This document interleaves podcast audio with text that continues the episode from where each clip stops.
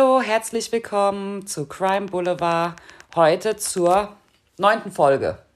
Ja, doch, zur neunten Folge. Ja, das stimmt, ja. Heute wieder mit Navina. Und Nathalie. So, es ist Samstagabend. Einschulungsfeier ist geschafft. Die Kinder gehen wieder in die Schule. Die Eltern sind schon wieder genervt von der Schule. ja. Also es kann nur besser werden.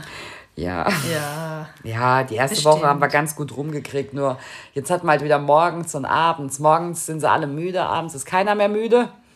Ja, und ich finde es ganz schrecklich, um 7.50 Uhr die armen Kinder. Da muss ich nicht mal bei der Arbeit sein um 7.50 Uhr. ja, ja, die müssen früh raus. Das ist so, ja. ja. Aber erste Woche ist geschafft. Zweites Kind habe ich heute eingeschult.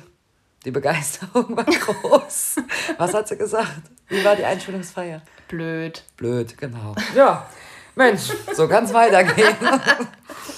Okay, heute habe ich wieder einen Fall aus Amerika und Nathalie hat noch einen Fall aus Deutschland. Ist deiner eigentlich heute geklärt? Der ist leider nicht geklärt. Ich habe heute einen geklärten.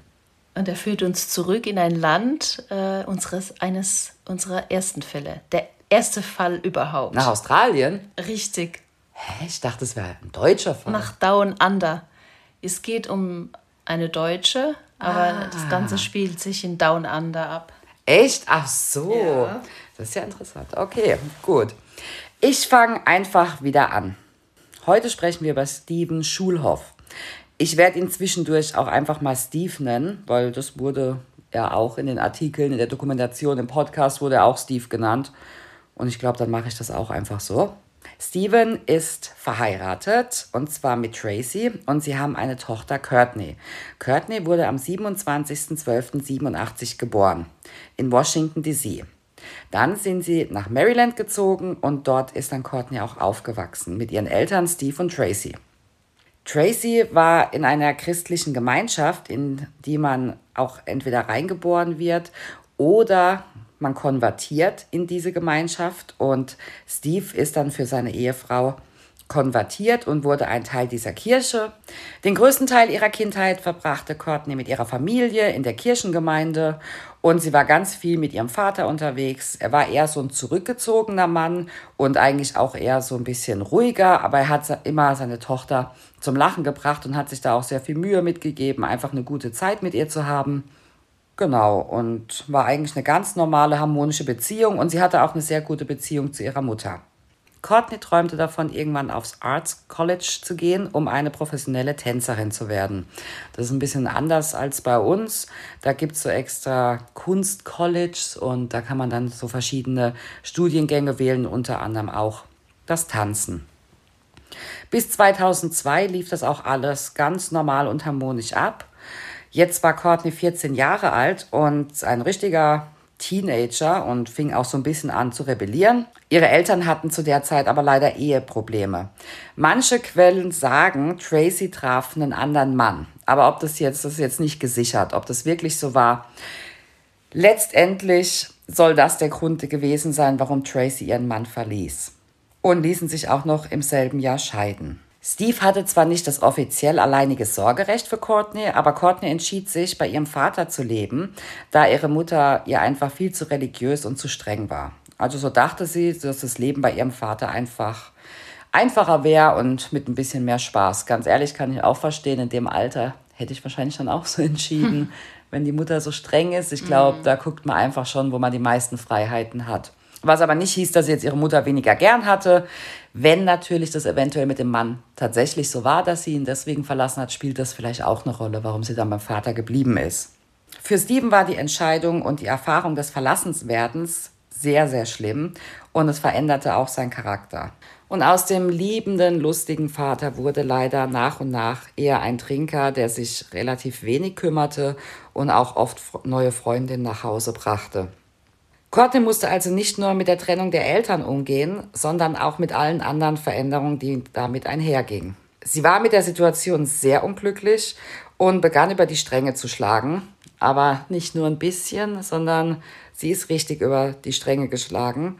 Sie machte ihre ersten Erfahrungen mit Alkohol, Drogen und Sex. Und sie ist halt immer noch erst 14. Mhm. Und der Vater, ja, konnte dem Ganzen auch irgendwie nur so zugucken. Courtney gab später an, dass ihre Eltern, die immer so engagiert in der Kirche waren, alle Regeln brachen nach der Trennung.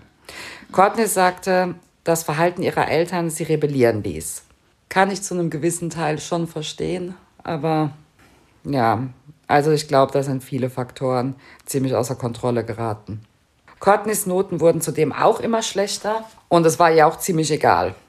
Courtney umgab sich dann auch mit den falschen Leuten und kam durch ihre Drogen- und Alkoholmissbrauch in ein Mental and Behavior Center. Und das hat wohl auch der Vater angeleiert, dass sie da hinkommt, dass sie sozusagen wieder auf die richtige Bahn geführt wird. Und da ist halt manchmal, ja, ich meine, ich bin da jetzt kein Profi oder so, aber manchmal ist ja eigentlich, wollen sie ja nur Aufmerksamkeit und wollen mhm. ja gesehen werden. Und ich glaube, dass dann, ich kann es zu einem gewissen Teil verstehen, dass man sich Hilfe sucht, wenn man sich so überfordert fühlt. Aber ich glaube, eigentlich hätte sie was anderes gebraucht.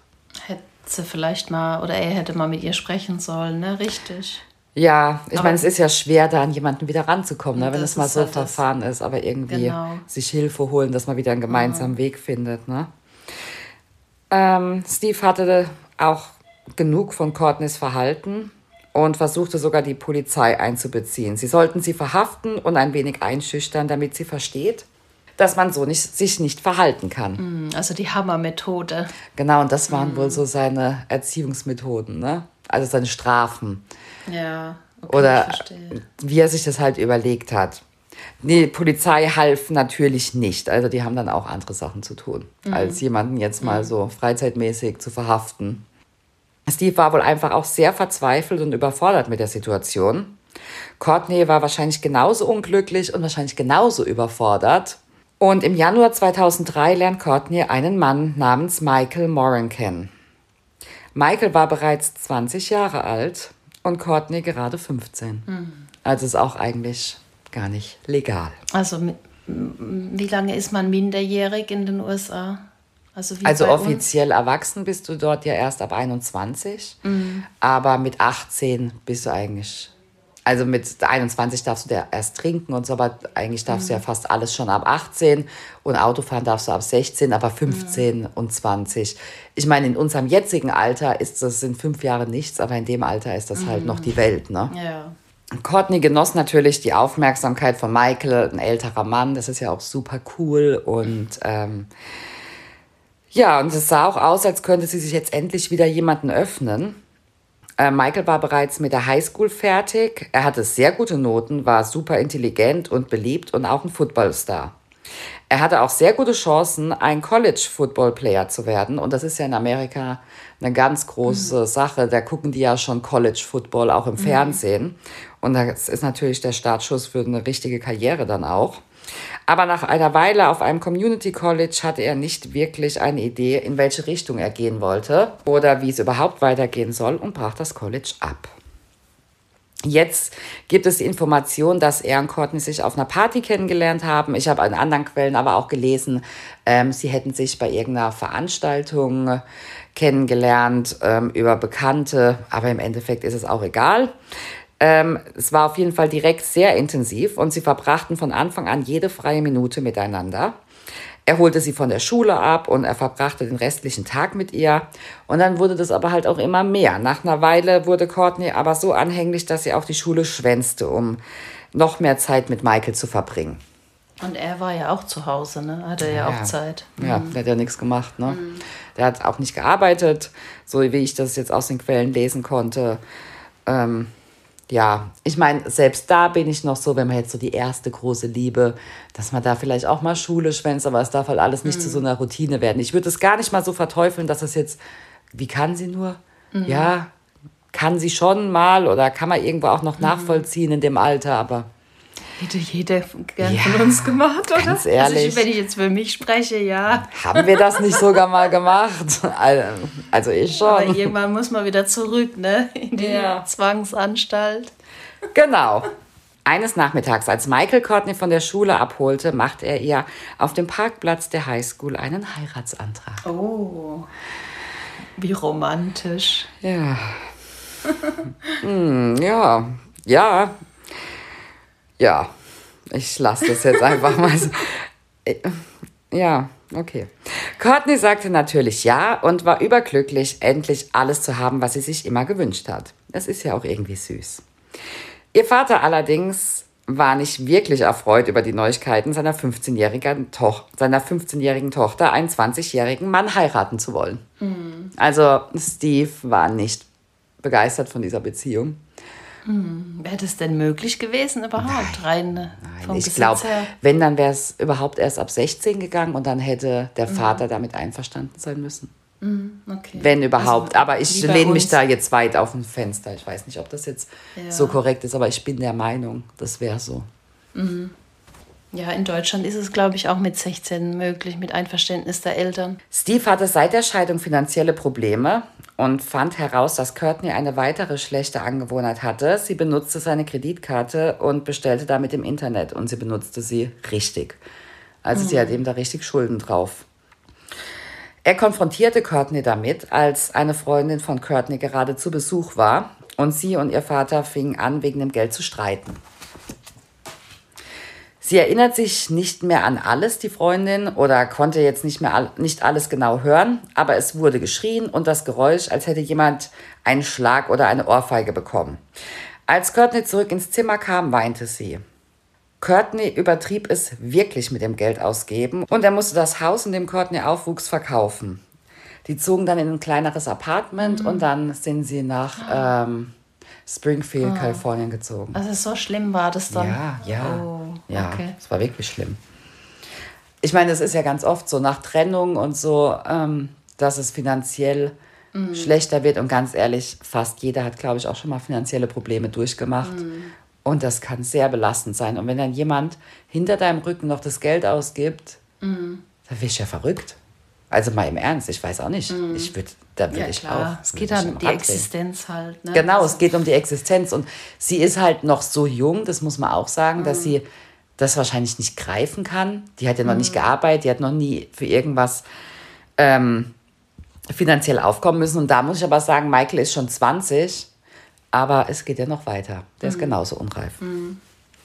Sie zogen in ein kleineres Apartment, wie gesagt, und als Courtney und Steve umzogen und sich langsam einrichteten, hatte Steve einfach genug von Courtney und dem Verhalten und sie, er bat Michael zu verlassen und einfach diese Beziehung zu beenden und einen Neuanfang mhm. zu starten.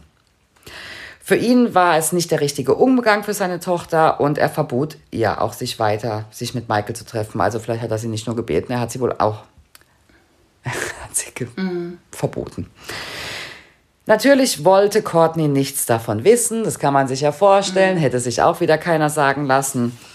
Und anstatt sich nicht mehr mit ihm zu treffen, wurde sie nur noch anhänglicher und das Ganze wurde noch emotionaler mhm. und wie das halt so ist, ne? Sie wollten dann gemeinsam abhauen und bei Verwandten unterkommen und dann wieder in Maryland. Und das haben sie dann auch durchgezogen. Michael klaute dann ein Auto und sie waren dann auch auf dem Weg nach Maryland ähm, endeten aber wieder in Florida. Entschuldigung, ich habe vorher einen Fehler gemacht. Ich habe gesagt, dass sie in Kalifornien sind. Sie sind in Florida. Sorry. Mhm. Und Courtney endete wieder bei ihrem Vater. Mhm. Michael war dann erstmal im Polizeigewahrsam für Diebstahl. Er hat ja ein Auto geklaut, ja. um mit Courtney nach Maryland zu fahren. Courtney und Michael fanden aber immer wieder Wege, sich zu sehen oder in Kontakt zu bleiben. Michael war dann auch wieder frei, also wirklich lang war er nicht weg. Und Steve bat seine Tochter immer wieder, diese Beziehung zu beenden, doch das war komplett sinnlos. Mhm. Am Neujahr 2004 ließ sich Michael das Auto seines Vaters, er klaute es. er hat es sich nicht geliehen, also er hat den Vater nicht gefragt. Das ist mhm. Diebstahl im Prinzip, um Courtney zu sehen. Das war natürlich ein Verstoß gegen seine Bewährung und sein Vater rief die Polizei und Michael wurde erneut verhaftet. Diesmal dadurch, dass er gegen die Bewährungsauflagen verstoßen hat und wieder ein Auto geklaut hat, ähm, verbrachte er dann einen Monat im Gefängnis. Oh, mhm. okay. Ja. Das heißt, die Beziehung ist jetzt doch erstmal auf Eis gelegt. Ja, für vier Wochen. Was müssen das erholsame Wochen für Steve gewesen sein? Am 3. Februar 2004 kam er dann wieder frei und war danach aber obdachlos, denn sein Vater wollte ihn nicht mehr zu Hause haben. Hm, ja, zu Recht. Dann, ne? Ja, aber auch nicht weiter gedacht. Muss man jetzt auch mal ganz ehrlich sagen. Der kommt jetzt aus dem Gefängnis, ist komplett obdachlos. Also mhm. ich verstehe den Gedanken, aber er hätte ihm eine Frist geben müssen. Was soll er denn jetzt machen? Ja, klar. Er hat und, ja nicht die Möglichkeit gehabt, sich da irgendwie was zu suchen. Ne? Nee, mhm. gar nichts. Und das ist ja auch, das ist ja auch ein Problem in Deutschland, es ist ja überall ein Problem, ähm, dieses, was ist, wenn du wieder aus dem Gefängnis kommst? Mhm. Was wartet da auf dich? Ich meine, wir reden hier nur von einem Monat, der hat eigentlich bei seinen Eltern gewohnt. Aber trotzdem, was denkst du denn, wem sein Problem jetzt Michael mhm. wurde? Er fragte nämlich daraufhin, ob er bei Courtney mhm. schlafen kann. Ja, klar. Ja, genau. Ja. So, jetzt wusste ja Courtney, dass ihr Vater das natürlich auf keinen Fall möchte. Also wartete Courtney jetzt jede Nacht, bis ihr Vater schlief und ließ Michael durch ein Fenster rein, wo er dann die Nacht bei ihr verbrachte. Also alles dann still und heimlich. Ja, vielen Dank. Mhm. Ja. Nach einer Weile merkte Steve aber, dass irgendwas los war und vermutete, dass Courtney und Michael sich wieder treffen. Also er wusste gar nicht, mhm. dass die in Kontakt stehen, obwohl der Typ jede Nacht bei ihm mit in der Wohnung schläft, bis eines Tages der Bewährungshelfer bei ihnen zu Hause anruft oh. und nach Michael fragt. Ja, das war die Adresse, die er dann hinterlegt hat. Ja, natürlich. Dort, ne? ja. ja. da ist er mhm. ähm, antriffbar. Mhm. Was? Oh Gott, ich würde durchdrehen. Jetzt mhm. stell dir mal vor. Ja, da kommt jemand jede Nacht, gell? Ich kann jetzt nicht genau sagen, wie lang das jetzt ging, ne? Mhm. Aber Jetzt kommt der, den du wirklich nicht in der Nähe deines Kindes haben willst. Und dann äh, kriegst du im Prinzip raus, oder du vermutest, sie werden es ja nicht zugegeben ah. haben. Vielleicht sagten, sagen die auch, ja, wir haben das jetzt nur hier angegeben, aber dann, wenn dir bewusst wird, dass er die ganze Zeit bei dir schläft. Da kriegst du schon äh, böse Gedanken, oder? Ja, mhm. ja, irgendwann ja. reicht es auch. Es ist auch respektlos. Ja, das stimmt. Das ist deine mhm. Wohnung. Also ich meine, wo sollten wir uns am sichersten fühlen? Und mhm. Sie hätten zumindest vielleicht versuchen können, offen und ehrlich damit umzugehen und seine Situation darzustellen und dann gucken, ja, wie können wir das lösen oder so. Und ich finde einfach, es ist ja, das ist die Verantwortung auch von Michaels Eltern gewesen. Ne? Mm. Im Endeffekt aber auch noch nicht. Ja, vielleicht war er jetzt mittlerweile 21, aber trotzdem, er wurde jetzt Steves Problem. Ne? Als Steve realisierte, dass Michael ohne sein Wissen im Prinzip bei ihm lebte, rief er die Polizei an, um sich nach seinen Möglichkeiten zu informieren, was ich auch voll und ganz verstehen kann. Er wollte natürlich wissen, wie er mit der Situation umzugehen hat oder wie er ihn auch wieder loswerden kann. Ja, wie so ein blinder Passagier, ne? Das ist furchtbar. In der Wohnung. Das ist echt ein Albtraum.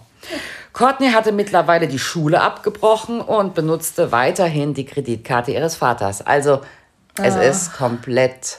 Nee, also wenn man sich noch weiter reit, reinreiten kann, ja. Gell, dann ja. schafft Also es. er hat jetzt diesen Typen nachts daheim, das Kind geht nicht mehr zur Schule ja. und die Kreditkarte glüht. Also beide rausschmeißen. Obwohl ich nicht ganz verstehe, warum sie sie weiter immer wieder an sie dran kam. Aber ich glaube, ja. wenn du die Nummern auswendig kannst, dann, wenn du im Internet ja, bestellst, ne? Stimmt, ja. Er, also sie verschuldete den Vater immer weiter über die Kreditkarten und Steve bettelte wirklich die Polizei an, etwas zu tun und einzugreifen. Er erzählte der Polizei, dass er seine Tochter mehrmals ohrfeigte vor lauter Zorn. Also der hat wirklich versucht, alles Mögliche, damit die Polizei da endlich eingreift. Die Polizei konnte nicht viel für Steve tun, außer ihm zu sagen, er könnte sich wieder melden, wenn Michael, wenn er Michael im Apartment auffindet. Und dann würden sie ihn verhaften. Hm, nach dem Motto äh, Hausfriedensbruch. Ja, ne? genau, mhm. genau. Und ich denke mal, Michael wird wieder auf Bewährung sein. Mhm. Und dann kommt ja. er wieder in Haft. Aber dann auch wieder für vier Wochen, dann hat er wieder ja. keine Wohnung. Also das wäre auch ein Teufelskreis, ne? Am nächsten Morgen hatte Steve eine weitere Rechnung seiner Kreditkarte im Briefkasten die nochmal alle vorausgehenden Rechnungen übertraf. Er war so verzweifelt und hilflos mit der Situation und wütend auch, dass es ihm nicht möglich war, Courtney zu irgendeiner Art von Kooperation zu bewegen. Währenddessen erzählte Courtney im Laufe der Beziehung Michael, sie würde von ihrem Vater misshandelt werden und auch sexuell missbraucht. Oh, jetzt kommt die Tour. Ja, aber ja, man ah, weiß es halt nicht. Ne? Man weiß es nicht und dass sie ihren Vater hasst. Steve hat seit einiger Zeit eine Freundin namens Elaine. Sie kannte die Probleme der Familie und sie gab ihm Halt und so war Elaine auch die Person, an die sich Steve wandte, nachdem er die Kreditkartenrechnung im Briefkasten hatte. Er sagte ihr, dass es ihm reicht und er am nächsten Morgen mit Courtney sprechen will. Steve ging wieder nach Hause und Elaine hatte auch schon so ein mulmiges Gefühl. Also Steve war wohl wahnsinnig außer sich. Und ja, sie musste ihn ja dann gehen lassen. Und manchmal hat man das ja einfach so, dass man so ein ungutes Gefühl hat. Ähm, sie sagte Steve, dass sie ihn dann am nächsten Tag anruft. Die haben auch jeden Tag eigentlich telefoniert und das war auch normal. Und jetzt in der Situation hat sie ihm das natürlich dann auch mal sagen wollen, dass sie dann für ihn da ist und sich meldet. Elaine tat es dann auch am nächsten Tag, konnte ihn aber nicht erreichen. Dann wartete sie eine Weile, weil vielleicht ist er ja mit dem Hund draußen oder konnte es gerade nicht hören und versuchte es dann nochmal, aber wieder ohne Erfolg. Am Nachmittag gegen 15 Uhr fuhr sie zu Steve und Courtneys Apartment, um nach Steve zu sehen. Als sie auf das Apartment zufährt, also auf diesen Komplex, war sie erleichtert, als sie ihn mit dem Hund draußen spazieren sah. Als sie aber mit dem Auto näher kam, sah sie, dass das nicht Steve mit dem Hund war, sondern Michael. Oh, okay. Und Michael trägt Steves Kleidung. Sehr kurios. Ja, Aber gut, er hatte ja auch nichts, ne? Er kam ja aus Haft. Dann hat er sich halt jetzt mal an dem Schrank, an dem Kleiderschrank von dem vermeintlichen Schwiegervater vergriffen. Okay, Ja. erzähl mal weiter. Wie geht's weiter? Als Elaine realisierte, dass Michael in Steves Kleidung mit dem Hund draußen ist, machte sie das sehr unruhig, weil erstens mal, okay, mit der Kleidung, sie wusste, er hasst den Typen und ganz im Ernst, ich würde auch niemand, den ich hasse, meinen Hund geben. Als sie auf das Haus zuging, traf sie auf Courtney, die auf den Stufen des Eingangs saß. Sie fragte nach Steve und Courtney verhielt sich merkwürdig und meinte nur, sie wüsste nicht, wo ihr Vater sei, ging ins Haus, sperrte die Tür und riegelte alles ab. Oh je, mir schwant Böses. Ja. Steves Truck stand vor der Tür und Elaine machte sich jetzt richtig Sorgen. Sie ging wieder, nachdem sie Courtney fragte, ob sie reinkommen könnte und Courtney verneinte. Elaine ruft daraufhin die Polizei. Elaine erklärte dem Beamten die Situation und das merkwürdige Verhalten. Als die Polizei an der Tür des Apartments klopfte, kam keine Reaktion, also verschafften sie sich direkt Zugang. Als sie das Apartment betrat, sahen sie direkt, dass hier etwas unglaublich Brutales vorgegangen sein muss. Wände, Boden und alles außenrum war mit Blut verschmiert. Ein blutiger Baseballschläger lag am Ende des Bettes. Der 48-jährige Steve wurde tot aufgefunden. Sein Körper wurde in einen Mülleimer oder Müllcontainer gestopft. Es wurden mehr Beamten zum Tatort gerufen, um alles zu untersuchen und die zwei Verdächtigen zu finden. Die waren nämlich nicht mehr in der Wohnung. Sie konnten Michael relativ schnell in der Mall gegenüber des Apartments erblicken und dann gab es so ein bisschen eine Verfolgungsjagd und dann konnten sie ihn auch auf dem Parkplatz festnehmen. Er hatte Steves Brieftasche und seine Hose an. In der Zwischenzeit ähm, konnten die Ermittler sich bereits ein Bild von Steves Tod machen. Er wurde brutal mit dem Baseballschläger erschlagen. Sein Körper wurde in einen Müllsack gepackt und später kam heraus, dass sie ihn von einer Brücke schmeißen wollten. Die Rechnung und Kontoauszüge lagen auf dem Tisch. Entweder wollte er mit Courtney sprechen oder hatte es bereits getan. Courtney wurde bis dahin nicht gefunden, aber sie ging wohl zu ihrer Mutter, die fuhr sie nämlich dann zur Polizeistation. Bei den Befragungen sagte sie direkt, dass Michael ihren Vater tötete und sie erst danach davon erfuhr. Und keine Ahnung hatte, ähm, dass Michael vorhatte, ihren Vater zu ermorden. Michael wiederum sagte, er hätte Courtney das letzte Mal ein paar Tage vorher gesehen und dass sie reinkam und gesagt hat, ihr Vater weiß, dass er da ist, er soll sich anziehen und soll schnell verschwinden. Und danach hätte er zwei Tage auf der Straße übernachtet und wäre nicht mehr zu Courtney und Steve ins Apartment gekommen. Das nächste Mal, als er Courtney wieder sah, kam er zum Apartment und Courtney gab ihm die Haustürschlüssel und den Hund. Und er meinte, er soll mit ihm spazieren gehen. Also, dass er gar nichts damit zu tun hatte. Äh, Michael wusste, als er Elaine angefahren kam, Steve musste zu Hause sein. Und er hat ja dann, was aber keinen Sinn macht, der Truck von Steve stand ja auch da. Da hätte er sich ja auch denken können, er ist daheim. Und daraufhin wäre er deswegen weggerannt. Ja. Okay. Er hätte auch keine Ahnung gehabt, dass Steve tot war. Das passt natürlich alles überhaupt nicht zusammen.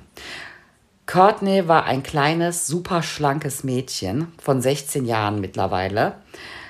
Auch mit einem Baseballschläger. Also der war, ich möchte da nicht ins Detail gehen, aber der war brutal zugerichtet. Das ist, du meinst, sie könnte es nicht gewesen sein. Ich glaube, das hätte ich nicht geschafft, nee. Michael brach nach einiger Zeit der Befragung zusammen und sagte, es war Courtneys Idee. Sie wollte, dass ihr Vater stirbt. Er sagte, dass er wie ein Blackout während der Attacke hatte und als er wieder zu sich kam, stand er im Bad und wusch sich das Blut ab. Und an Voriges kann er sich nicht erinnern. Nach einigen Stunden gestand auch Courtney, dass sie in den Mord involviert war. Es war ungefähr die gleiche Geschichte wie bei Michael, nur dass es angeblich seine Idee war. Beide wurden wegen Mordes angeklagt. Courtney war zwar noch minderjährig, aber die Jury entschied beide wie Erwachsene zu verhandeln. Zweieinhalb Jahre später wurde Courtneys Fall verhandelt. Es ging bei ihr um lebenslänglich, da sie noch nicht erwachsen war. Bei Michael aber stand sogar die Todesstrafe im Raum. In seiner Aussage gab er an, dass Courtney wartete, bis ihr Vater schlief, legte den Baseballschläger ans Bett und ging mit dem Hund raus, damit er nicht bellte. Als Michael in Stevens Zimmer ging, schlug er ihn tot, als er schlief. Er wollte seine Freundin vor ihrem Vater beschützen. Es gibt keine Beweise dafür, dass Stephen seine Tochter schwer misshandelte. Das einzige Anzeichen dafür könnte ihr Verhalten sein, dass die Misshandlung passiert sein könnte, dass sie halt so extrem ja, rebelliert hat. Das einzigste Anzeichen dafür, Ja, meinst genau. du? Mhm. Ja. Das einzige Anzeichen könnte, ich habe das jetzt vielleicht ein bisschen schnell vorgelesen. Aber wie hinterhältig im Schlaf Ja. ihn zu erschlagen. Auf der anderen Seite. Ja. ja, doch, ja. Ja, war ja wehrlos und Ja. hatte ja gar keine Chance, ne? Courtney wurde zu einer lebenslangen Haftstrafe verurteilt für First-Degree-Murder. Sie nahm das Urteil emotionslos hin. Aber dann wollte Courtney noch etwas sagen und sagte, dass Michael nichts mit dem Mord zu tun hatte und sie es alleine war. Ja, es dreht und wendet sich, das hört auch nicht auf. Es wurde ihm sogar schlecht, als er sah, was sie getan hatte. Also er hatte richtig körperliche Symptome. Wie hat er das gesehen? Ja, das ist jetzt, ja genau, wenn er doch nur den Hund in die Hand gedrückt hat und dann weggerannt ist, weil das Auto kam. Das passt alles überhaupt nicht zusammen. Sechs Monate später wurde Michaels Fall verhandelt und Courtney musste als Zeugin aussagen. Und jetzt, die Courtney kann man sich vorstellen, es ist eine wirklich ganz schmale, kleine, mit so kinnlangen braunen Haaren. Und die war auch immer so ganz ungeschminkt und ja, so ein süßes Mädel halt. Und als sie dann zu dieser Verhandlung kam, sah sie aus wie ein Goth. Die hatte komplett schwarzes Make-up. Ähm, die hat sich innerhalb von sechs Monaten, ne, war die kaum noch wiederzuerkennen. Ein Killer-Outfit. Ich weiß es nicht, was sie sich dabei gedacht hat. Vielleicht, weil sie ja ihn, ähm, sie hat ja die Aussage getroffen, dass er es nicht war. Vielleicht wollte sie auch demonstrativ gefährlicher aussehen. Ich vermute, sie wollte ihn einfach vor der Todesstrafe bewahren. Das ist meine Vermutung. Sie gab an, sie ermordete ihren Vater und erzählte Michael danach ähm, von dem Mord, der ihr half, Steve in den Container zu legen. Er wusste von dem Plan, aber sie war die Täterin. Er wollte ihr auch helfen, den Körper loszuwerden und ihn gemeinsam mit ihr von der Brücke stürzen, weil sie das ja gar nicht alleine geschafft hätte. Am 25.04.2007 wurde der 23-jährige Michael zu lebenslanger Haft ohne Aussicht auf Bewährung verurteilt. Und das wahrscheinlich wegen Courtneys Aussage, er habe den Mord nicht begangen. Dass sie, er nicht die Todesstrafe gekriegt hat. Ansonsten hätte er die bekommen. Wahrscheinlich schon, ja. 2015 änderte Courtney in einem Interview ihre Aussage erneut. Sie sagte, Michael wollte, dass ihr Vater stirbt, damit die beiden zusammen sein können. Bis heute kann man nicht wirklich sagen, wer von beiden die Tat am Ende ausgeübt hat. Aber ich glaube, jeder kann sich so. Man weiß es nicht hundertprozentig, aber man kann sich ungefähr vorstellen. Der USA Supreme Court entschied, dass Minderjährige lebenslang zu verurteilen nicht das richtige Strafmaß ist, einige Zeit später. Und so wurde Courtneys Strafe von Leben, äh, lebenslänglich auf 40 Jahre geändert. Am 28.08.2039 könnte sie aus der Haft entlassen werden. Beide sind in Florida im Gefängnis und man weiß nicht, ob sie noch Kontakt miteinander haben. Aber Courtney sagte irgendwann in einem Interview, dass sie Michael nie liebte. Das ist unglaublich. Kurios. Ja, also das will ich an dem seiner Stelle auch nicht hören. Es gab sogar, ähm, es gibt diese Snapped, diese Serie, wenn Frauen töten. Und da war der Fall. Und es gab wohl mal ein, RTL-Interview mit ihr, aber das konnte ich einfach nicht finden. Ja. Gab es mal ein Gespräch mit einer Psychologin? Mit Hab ich nix finden Zur. Einschätzung? habe ich nichts finden können. Ja. Es ist halt, also es gab doch, doch, es gab diese eine Psychologin, die gesagt hat, es könnte schon sein, dass ihr extremes Verhalten darauf hindeutet, dass sie missbraucht wurde. Aber auch Elaine hat gesagt, ähm, also er war nie gewalttätig, man weiß es nicht im Endeffekt. Aber tragisch. Ja, ich habe auch bis zum Schluss gehofft, dass das nicht passiert. Ja, nee. mm, mm. Ja. Leider ist er mit 48 waren es, gell? 48 Jahren. Also, er ist wirklich sehr brutal ermordet worden. Ja, und sie haben ihre Jugend verspielt. Ihr ganzes Leben ist versaut. Ja, Alles das kaputt. ganze Leben, ja. Ja, da haben sich wieder zwei Menschen getroffen, die sich nicht hätten treffen sollen. Eine explosive Mischung, wenn Ja. man so will. Ja. Das war der Fall von Stephen und Courtney Schulhoff. Ja, wir kommen zu einem Fall, der uns, wie gesagt, ähm, in das Land unseres ersten Falles zurückbringt, nach Australien. Ähm, ja, Australien ist ja auch als äh, Backpackerland bekannt. Ne? Es gibt da äh, das Travel and Work, was viele machen, Schulabschluss oder. Und heute wollte ich euch von Simone Strobel erzählen, eine Erzieherin aus dem Landkreis Würzburg, die sich einen Traum erfüllt hat, einen lang gehegten. Sie ist 1980 geboren und 2004 hat sie sich zusammen mit ihrem Freund Tobias eben diesen lang gehegten Traum erfüllt, ein Jahr durch Australien zu reisen, um neue Leute kennenzulernen, die Kultur, das Land, als Backpacker mit dem Work-and-Travel-Visum. Beide waren bereits seit sechs Jahren ein Paar und führten nach Aussagen einer Freundin eine harmonische Beziehung. Kurz ein Ausreißer zu dem Thema Backpacker. Auf Deutsch äh, bedeutet es ja Rucksacktourismus und ist ähnlich wie der Rucksack als modisches Accessoire stark mit der Hippie-Bewegung aus dem englischsprachigen Raum verbunden. In den frühen 70er war die Natur Südostasien ein äußerst beliebtes Reiseziel vieler junger Menschen. Als Alternative zum Pauschaltourismus war es nun Traum vieler, plan- und ziellos Abenteuer auf sich zukommen zu lassen. Und mittlerweile ist der Rucksacktourismus weltweit beliebt und bedingt nicht automatisch nur das Verweilen in der unmittelbaren Natur wie zu Hippie-Zeiten, sondern zum Beispiel auch das Travel and Work, um Land und Leute kennenzulernen. Oftmals beliebt, wie gesagt, bei Abiturienten oder Schulabgängern vor Beginn der weiteren schulischen oder beruflichen Laufbahn. War das ein Traum von dir mal? Nee, ich war Ja, immer auch sehr häuslich. Ich, echt, ich war ja viel in Amerika, aber jetzt ähm, so ein richtiges Work and Travel und so durch Ja. Australien und so. Ich weiß, dass viele das gemacht haben. Ich habe Bekannte, die das gemacht haben und, und dass das ein super großes Ding ist. Und ich dachte mir immer so, nee, mm.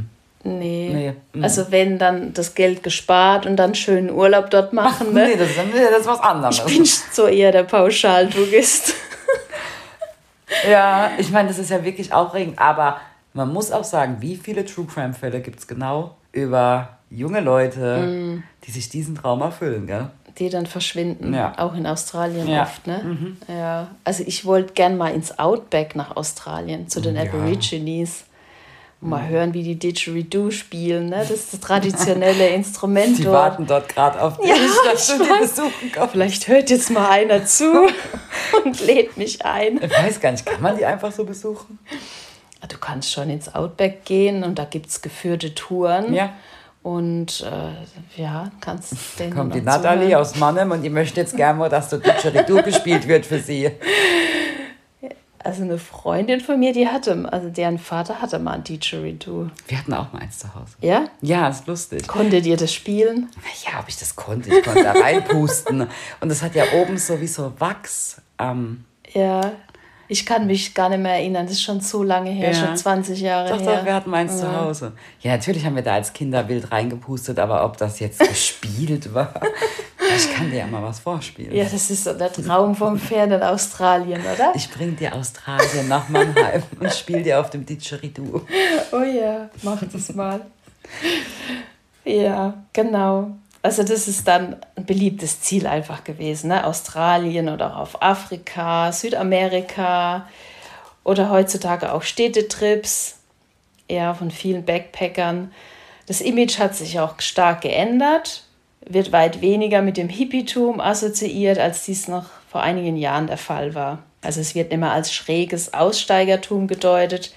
Vielmehr wird die Weltreise dorthin äh, fast als wesentliches Element der Charakterbildung angesehen. Ne? Okay. Deshalb auch dann, bevor du arbeitest, es macht sich bevor du dein Studium Lebenslauf. beginnst, mhm. ja, bist du dann als Work and Travel Mensch unterwegs irgendwo in Australien und Mensch. bildest dich weiter. Mhm. Ja, als Kosmopolit. Oh ja. Muss auch ein Kosmopolit sein heutzutage. ja. Und Australien gehörte mittlerweile gerade im deutschsprachigen Raum zu den beliebtesten Reisedestinationen für Backpacker. Das liegt unter anderem daran, dass der fünfte Kontinent ein sehr sicheres Reiseland sei, die Natur unglaublich viel zu bieten hat und man zudem noch seine Englischkenntnisse verbessern kann. Mhm. Ja. ja. Also nicht schwer zu verstehen, warum auch für Simone und ihren Freund die Destination Australien ein lang gehegter Reisetraum für die beiden war. Doch nach ein paar Wochen ihres Trips in Australien wurde der Traum zum Albtraum. Simone wurde mit nur 25 Jahren am 11. Februar 2005 Opfer eines Tötungsdelikts. Am 11. Februar 2005 verschwand Simone vom Campingplatz und wurde durch einen Hundeführer am 17. Februar 2005 unweit ihres Fahrzeugs auf dem Gelände des Lismore Continental Club auf einer Boccia-Bahn unter Palmwedeln tot aufgefunden. Untersuchungen ergaben, dass sie Opfer eines Verbrechens geworden war und laut Polizei höchstwahrscheinlich mit einem Kissen erstickt wurde.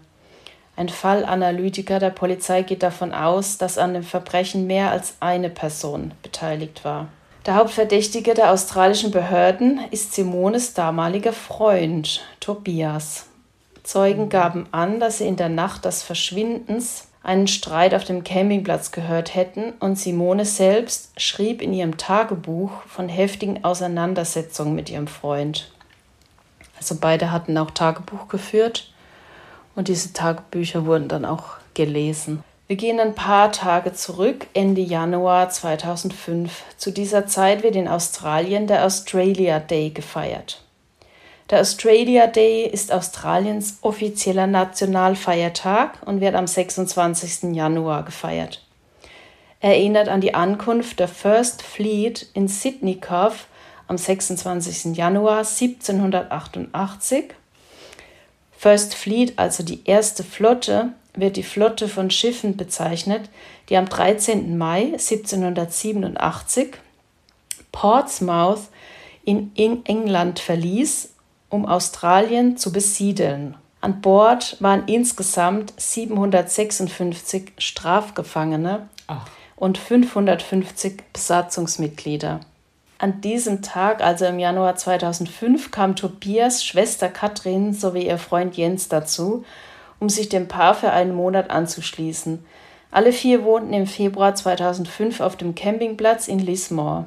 Lismore ist eine Kleinstadt im Hinterland Australiens. Also nicht gerade das Surferparadies, wie man es jetzt vermutet hätte, mhm. ja, wo sie sich aufhalten würden. Die ersten Untersuchungen ergaben, dass Simone Strobel und ihre drei deutschen Reisegefährten in der Nacht ihres Verschwindens im Gollen Hotel in Lismore tranken und feierten.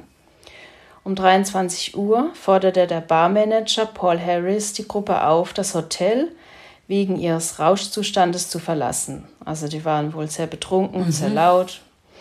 Und um 23.10 Uhr verließen sie die Kneipe und wurden auf Videoüberwachung festgehalten. Wie sie alle zusammen rausgehen. Ja, das Video kann man dann auch finden im mhm. Internet. Hast du dir angeguckt? Also ich finde jetzt ja nichts, irgendwas, wo du sagen könntest, da ist jetzt irgendwas ja, ganz. auffällig. Mhm. Die Gruppe kehrte zum Caravanpark zurück und knüpfte weitere Kontakte. Laut der ersten Anfrage packten Tobias, Katrin und Jens direkt am nächsten Morgen Van und Zelt und checkten aus dem Lismore Caravan Park aus, obwohl Simone verschwunden war. Mhm. Also sie begründen das damit, sie wollten jetzt nicht für den einen Tag nochmal Geld bezahlen, deshalb hätten sie schon ausgecheckt quasi. Aber sie hatten bemerkt, dass Simone nicht mehr da war. Ja, Die haben schon abends nach ihr gesucht. Mhm, ja, ja. Also die Schwester vom Tobias und ihr Freund. Und dann paar Stunden später, nachdem sie dann gepackt hatten, um 10.45 Uhr, gingen Tobias und Jens zur Polizeiwache in Lismore und teilten den Beamten mit, dass Simone den Campingplatz in der Nacht verlassen und nicht zurückgekehrt sei. Sie sagten der Polizei, Simone und Tobias seien in einer liebevollen und stabilen Beziehung, aber Simone habe den Campingplatz der Gruppe verlassen, nachdem sie Tobias und seine Schwester dafür kritisiert hatte, sich über Familienangelegenheiten zu streiten. Also es war auch vorher schon so, die Tage vorher, die waren eng aufeinander gesessen, die hatten mhm. schlechtes Wetter, es hat irgendwie nur geregnet vier mhm. Tage und die waren nur im Zelt und im Van. Oh Gott, ja. ja, also die beiden Mädels zusammen, wohl im Zelt und, und die beiden Jungs im Van. Ja, da war die Stimmung wohl ziemlich im Keller dann schon. Ja, das kann man ja auch nachvollziehen. Aber ganz kurz. Ja. Simone und die Schwester von Tobias hatten eigentlich aber auch ein gutes Verhältnis. Ja, so habe ich das verstanden. Ja. Es war eine Geschichte, die alle drei Reisegefährten von Simone in den darauffolgenden polizeilichen Vernehmungen in den folgenden Tagen und Wochen erzählten. Die Polizei hat eine, einen öffentlichen Informationsaufruf gestartet und eine umfangreiche Durchsuchung durchgeführt und die grausame Entdeckung der Leiche von Simone löste in der örtlichen Gemeinde Lismore eine Welle von Mitgefühl aus und Trauer. Etwa 200 Menschen kamen zu einer Mahnwache bei Kerzenlicht unter einem Eukalyptusbaum in der Nähe der Fundstelle von Simone. Die Leute sind erstaunt, dass dies in unserer Stadt passiert war, sagte damals Bürgermeister Merv King. Die frühere Bürgermeisterin von Lismore, Jenny Dowell, die zu dieser Zeit Stadträtin war, leitete eine Spendenkampagne, um das Heimticket von Tobias zu bezahlen. Die Gemeinde spendete mehr als 6000 US-Dollar. Ja, das sind circa 5070 Euro. Am 19. Februar 2005 brachte Russell Eldridge, der damalige Redakteur von Lismores Lokalzeitung The Northern Star, eine Geschichte, in der er zitierte, dass Tobias die Polizei Kindergartenpolizisten nannte, weil sie die Leiche seiner damaligen Freundin verspätet gefunden hatten. Er schrieb, Tobias habe ihn verstört, wütend und frustriert angerufen und die Polizei beschuldigt, ihn nicht ernst genommen zu haben, als er seine Freundin als vermisst gemeldet habe. Ja gut, das kann man auch verstehen, ne? dass er total äh, durch den Wind ist und je nachdem, wie die dann reagiert haben. Aber jetzt mal eine andere Frage. Ähm, ist er denn der Meinung, man hätte die schneller finden sollen? Also. Wahrscheinlich war er der Meinung. Vielleicht hat er gedacht, es wird mehr Polizei, eine größere, ein größerer Suchtrupp gestartet. Vielleicht war das zu wenig. Also darüber konnte ich jetzt nichts finden. Aber sie war doch jetzt gar nicht so versteckt. Ja, zwar auch in der Nähe. Meinst du, sie lag da die ganze Zeit? Ja, da kommen wir später noch dazu. Ah, okay. In Lismore fand 2007 eine gerichtliche Anhörung zum Tod von Simone vor dem damaligen stellvertretenden Staatsanwalt Paul McMahon statt. Jens, also der Freund der Schwester von Tobias, war ein wichtiger Zeuge bei der Anhörung und der einzige der drei Reisegefährten von Simone, der sich bereit erklärte, nach Australien zurückzukehren, um auszusagen. Also Tobias und seine Schwester wollten Die wollten nicht. Die wollten nicht mehr mit diesem Polizisten sprechen. mit diesem Ganzen konfrontiert werden, um nicht dieses Trauma wieder neu äh, so. zu erleben. Jens sagte bei der Anhörung durch einen Dolmetscher, ich weiß nicht, wer Simone getötet hat. Es ist möglich, dass Tobias etwas damit zu tun hat es ist nicht meine Aufgabe. Er wurde dann nochmal darauf hingewiesen von der Richterin, also es ist auch nicht seine Aufgabe, er soll nur was dazu sagen, was er denkt. Und dann hat er auch gesagt, dass der Tobias sich an dem Tag merkwürdig verhalten hätte. Also es war schon ein bisschen komisch, seine Aussage. Mhm. Mhm. Also es, als würde vielleicht sogar vermuten, dass er halt was damit zu tun hat. Mhm. Bei der Befragung sagte Jens, dass er die Polizei von Lismore zunächst auf Anfrage von Tobias belogen habe. Er sagte, er habe zugestimmt zu lügen, weil er in der Nacht zuvor Cannabis geraucht habe, was seiner Meinung nach illegal sei, und weil Tobias ihm gesagt habe, er wolle kein Verdächtiger sei. Vielleicht hatte er wegen der Auseinandersetzung in der Nacht zuvor Angst, sagte Jens der Untersuchungskommission.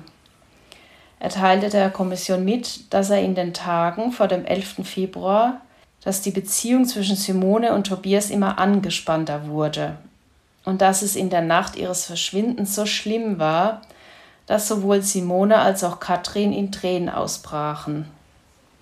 Und das hat er halt bei der ersten äh, Befragung nicht, nicht ausgesagt. Er sagte, bevor er die Polizeiwache besuchte, haben Tobias ihm und Katrin gesagt, was sie der Polizei sagen sollten. Und er ersuchte beide wiederholt um Zusicherung, dass sie die vorbereitete Geschichte beibehalten hätten. Seine Bedenken seien gewachsen, nachdem Tobias und Katrin sein Haus in Deutschland besucht und gefragt haben, was er der deutschen Polizei gesagt habe. Also, Tobias wollte das wissen? Ja, also mhm. alles schon ein bisschen merkwürdig. Naja, es ist halt viel Rückversicherung, gell, was er da mhm. einfordert. Und möchte, dass sie ihm immer wieder. Ja. ja. Aber wie weit. Aber hieß es nicht auch, dass mehrere Leute an dem Tod wahrscheinlich von Simone mitbeteiligt waren? Ja, es gab noch andere Verdächtige, aber okay. das hat sich dann nicht bewahrheitet. Also die wurden dann. Sind das jetzt die einzigen Verdächtigen?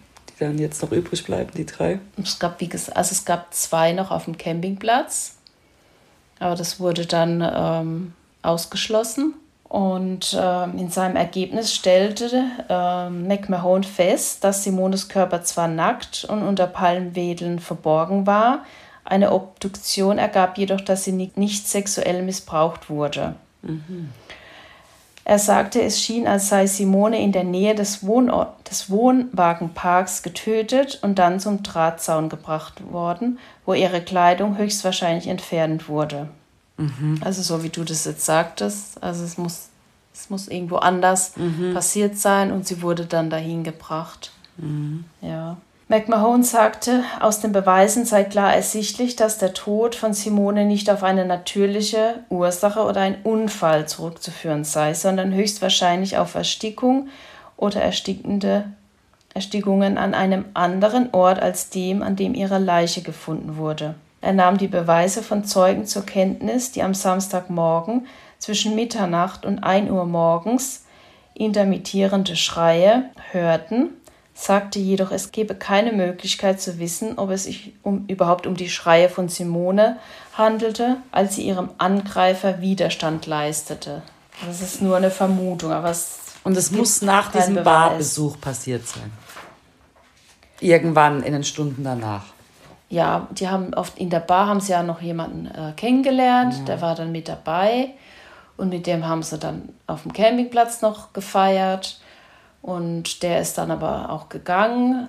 Das der stand auch. noch im Verdacht. Ja, das werden sie auch überprüft haben. Ja. Und dann ist sie ähm, verschwunden. Ja. Am McMahon stellte auch fest, dass Jens und Katrin am frühen Morgen vom Wohnwagenpark entfernt waren, um nach Simone zu suchen. Also die haben gleich morgens dann nach ihr gesucht. Ein Stück forensisches Material, das aus dem Gebiet gefunden wurde, in dem Simones Leiche gefunden wurde, stimmte mit der Vermutung überein, dass sich Tobias in diesem Gebiet aufgehalten hat, schrieb er in seinem Abschlussbericht. Leider ist die aktuelle Technologie zum jetzigen Zeitpunkt noch nicht weit genug fortgeschritten, um diesen Vorschlag zu bestätigen. Also zu dem damaligen Zeitpunkt. Mm. In seinem Abschlussbericht verwies McMahon die Angelegenheit zur weiteren Untersuchung an die zuständige Abteilung der NSW New South Wales Polizei, sofern zusätzliche Beweise verfügbar werden oder der technologische Fortschritt so groß ist, dass derzeit verfügbares forensisches Material weitere Informationen dieser Angelegenheit liefern könnte.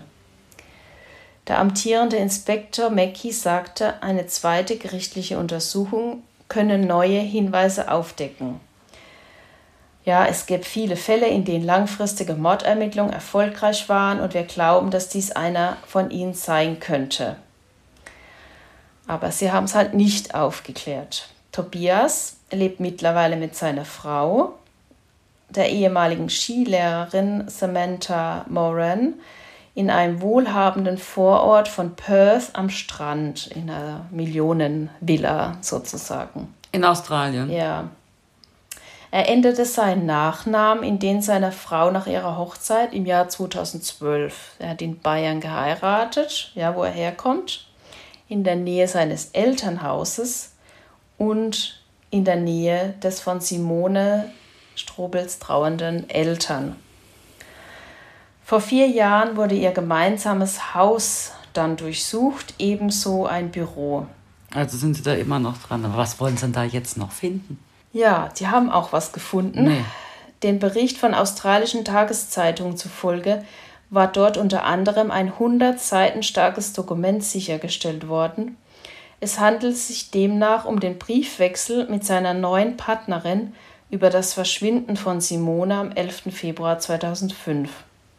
Die Durchsuchung ausgelöst hatte der Hauptverdächtige damals selbst. Er war gerichtlich gegen die Veröffentlichung des Buches einer australischen Autorin zum Tod von Simone vorgegangen, weil er sich dadurch verleumdet sah. Virginia Peters war die australische Autorin, die 2014 das auf wahren Tatsachen beruhende Buch Have You Seen Simone? The Story of an Unsolved Murder veröffentlichte. Tobias erhob daraufhin Klage wegen Verleumdung gegen die Autorin. Er erließ eine einstweilige Verfügung, um die Veröffentlichung des Buches von Virginia Peters zu verhindern und leitete dann eine Verleumdungsklage gegen sie ein und gegen Schwarz Publishing. Er ließ jedoch die Fa äh, Klage fallen.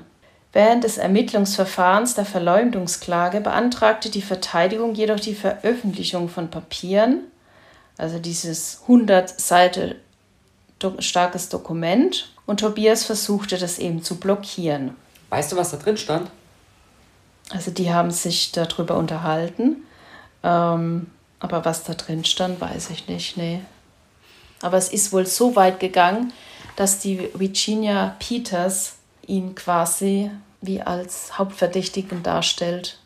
Ach so, in nur, ihrem Buch. Und darüber ja, hat er sich mit seiner Frau ausgetauscht. Wo nur die Beweise fehlen. Weil er hat ja die Dokumente, das ging ja, das war ja Briefverkehr mit seiner Frau. Mhm. Aber was da drin steht, habe ich jetzt nicht rausgefunden, nee. Aber sie hat halt anhand dessen, also sie hat ein Buch geschrieben letztendlich und das Buch kann ich auch bestellen. Ich habe es jetzt nicht geguckt, ob man, wo man das bekommt, aber sie behauptet halt schon in ihrem Buch, dass er der Hauptverdächtige ist. Mhm. Und das hat nur quasi die Beweise fehlen. Jetzt Oder ausreichend Beweise. Ganz im Ernst, ne? Das würde mir auch nicht so gefallen, wenn man so ein Buch schreiben mhm. würde. Ja, aber es sind ja nicht wirklich Beweise da, ne? Also es ist wie eine Behauptung ja, halt. Hat sie seinen richtigen Namen verwendet? Hm, weiß ich nicht. Ja, ist halt auch die Frage, ob seine Frau bis dahin wusste überhaupt, ne? Ja, das mhm. stimmt, ja. Aber sie haben sich ja vorher schon drüber unterhalten. Ja, also gut. Ja. Irgendwie hat das schon Aber trotzdem, dann zu, wenn dann ein Buch erscheint, wo dann, es, mm. ich meine, sie wusste, dass das passiert ist und so, dann erscheint aber plötzlich ein Buch, in dem dein Ehemann als Hauptverdächtiger, mm. dann siehst du es vielleicht doch nochmal anders. Also, ich weiß gar nicht, ich glaube, ich würde mir das Buch dann kaufen. Mm. Ja, klar. Er hat ja versucht, dann ähm, das zu blockieren, die Veröffentlichung. Ähm, er hat dann auch gesagt, äh, dass er besorgt ist, dass noch nie eine Person des Mordes an Simone angeklagt wurde und er hat Bedenken, dass er von der Polizei in New South Wales angeklagt werden könnte, basierend auf einem Fall, der sich auf Indizien stützt.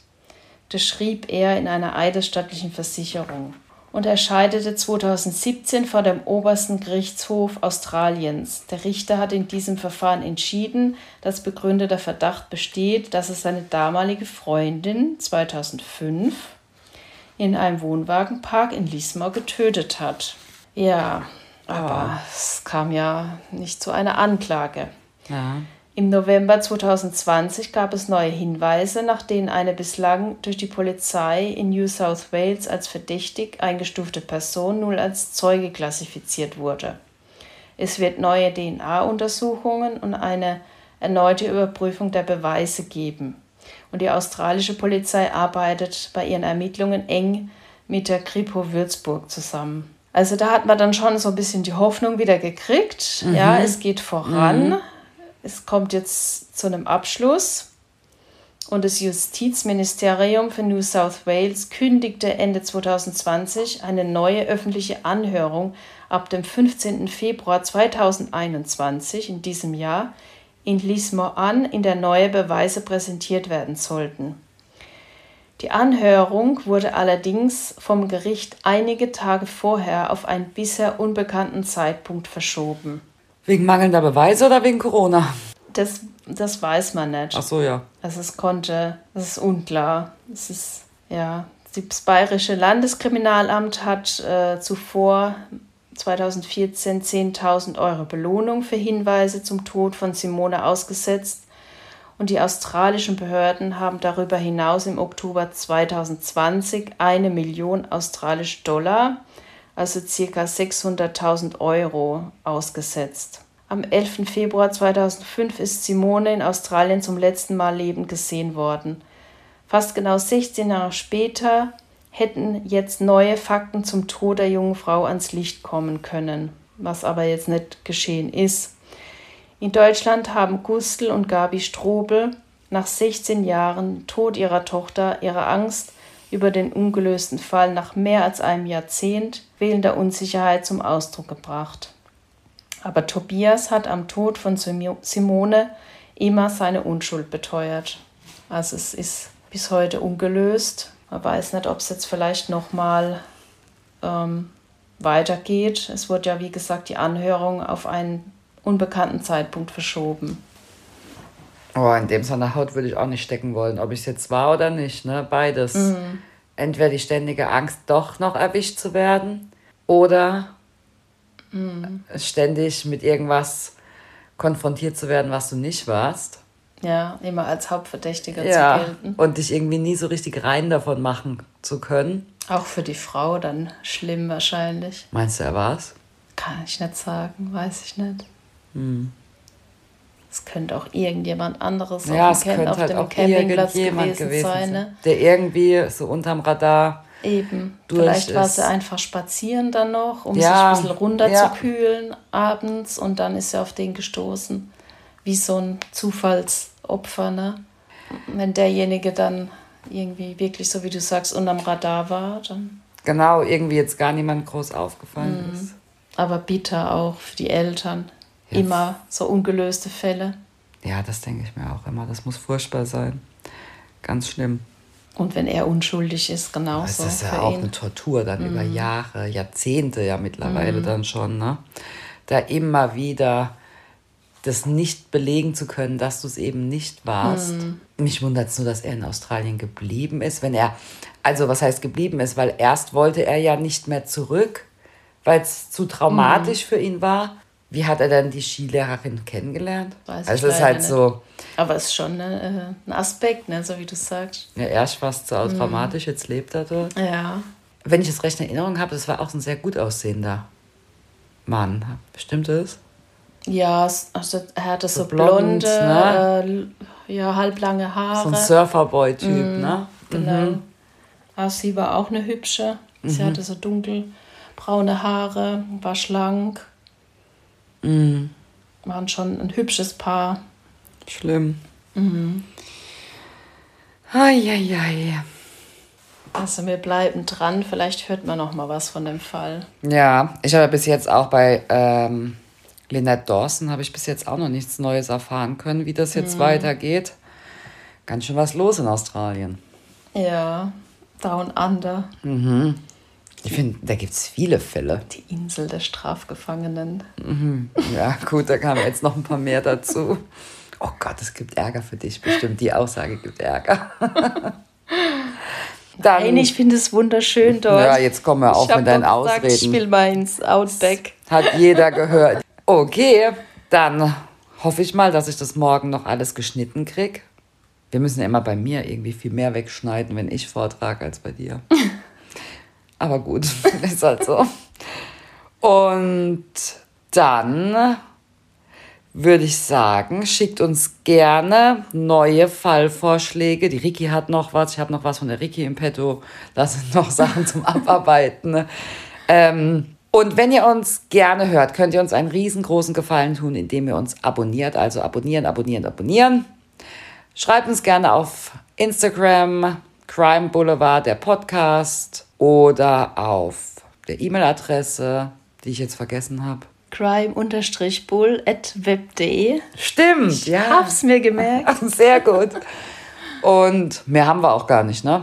Kritiken, das habe ich aufgegeben. Nachdem da einmal was Böses geschrieben wurde, möchte ich nicht mehr.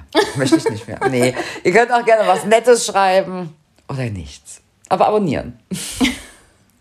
Das war's. Dann hören wir uns in zwei Wochen wieder. Allen Müttern mit Schulkindern gute Nerven, starke Nerven. Wir hoffen, die Schulen bleiben offen und unsere Kinder können gut mhm. zur Schule gehen. Und jetzt, jetzt habe ich ja heute das zweite Kind eingeschult. Das erste Kind hat viel Corona erlebt, viel Lockdown. Und ich hoffe, das bleibt uns jetzt erspart. Eine gute Zeit bis in zwei Wochen. Ciao. Bis in 14 Tagen. Ciao.